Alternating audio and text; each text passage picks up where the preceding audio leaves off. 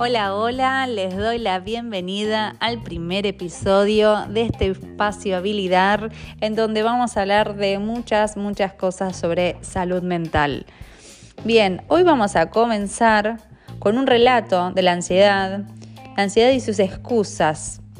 Cualquier persona que eh, me está escuchando y tuvo, tiene ansiedad, sabe que tenemos un listadito importante de excusas que nos traemos siempre a mano.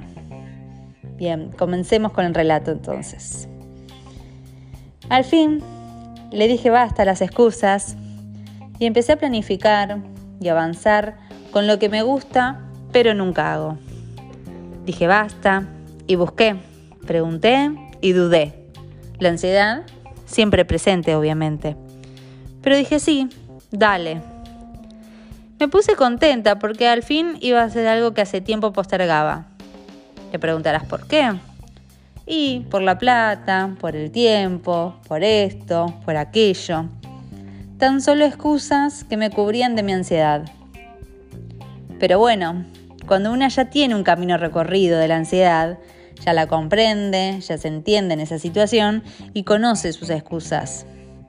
Entonces ahí ya sabes que puedes adelantarte a tu listado de excusas o seguir así. Entonces, bueno, dije basta, así que chao excusas. Agarro mis emociones y las dejo vibrar como salga. Empiezo a ponerme contenta de ese logro, de haber dado ese paso, de pensar en mí. Al final, no era tan difícil, ¿no? Me pregunto.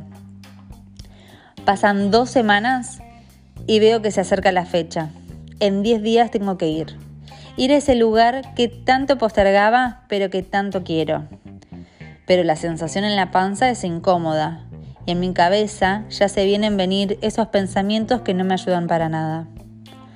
Hoy, que digo basta las excusas, quiero que esos 10 días pasen volando para que mis pensamientos y las excusas no salgan antes a jugar por mí. Y a vos, como a ella, que tenés ansiedad, te pregunto, ¿tenés situaciones que evitaste mucho tiempo y ahora dijiste basta? Contame. Bueno, te agradezco por haber escuchado este primer episodio y te espero en los próximos por mucho más de salud mental. Un beso enorme.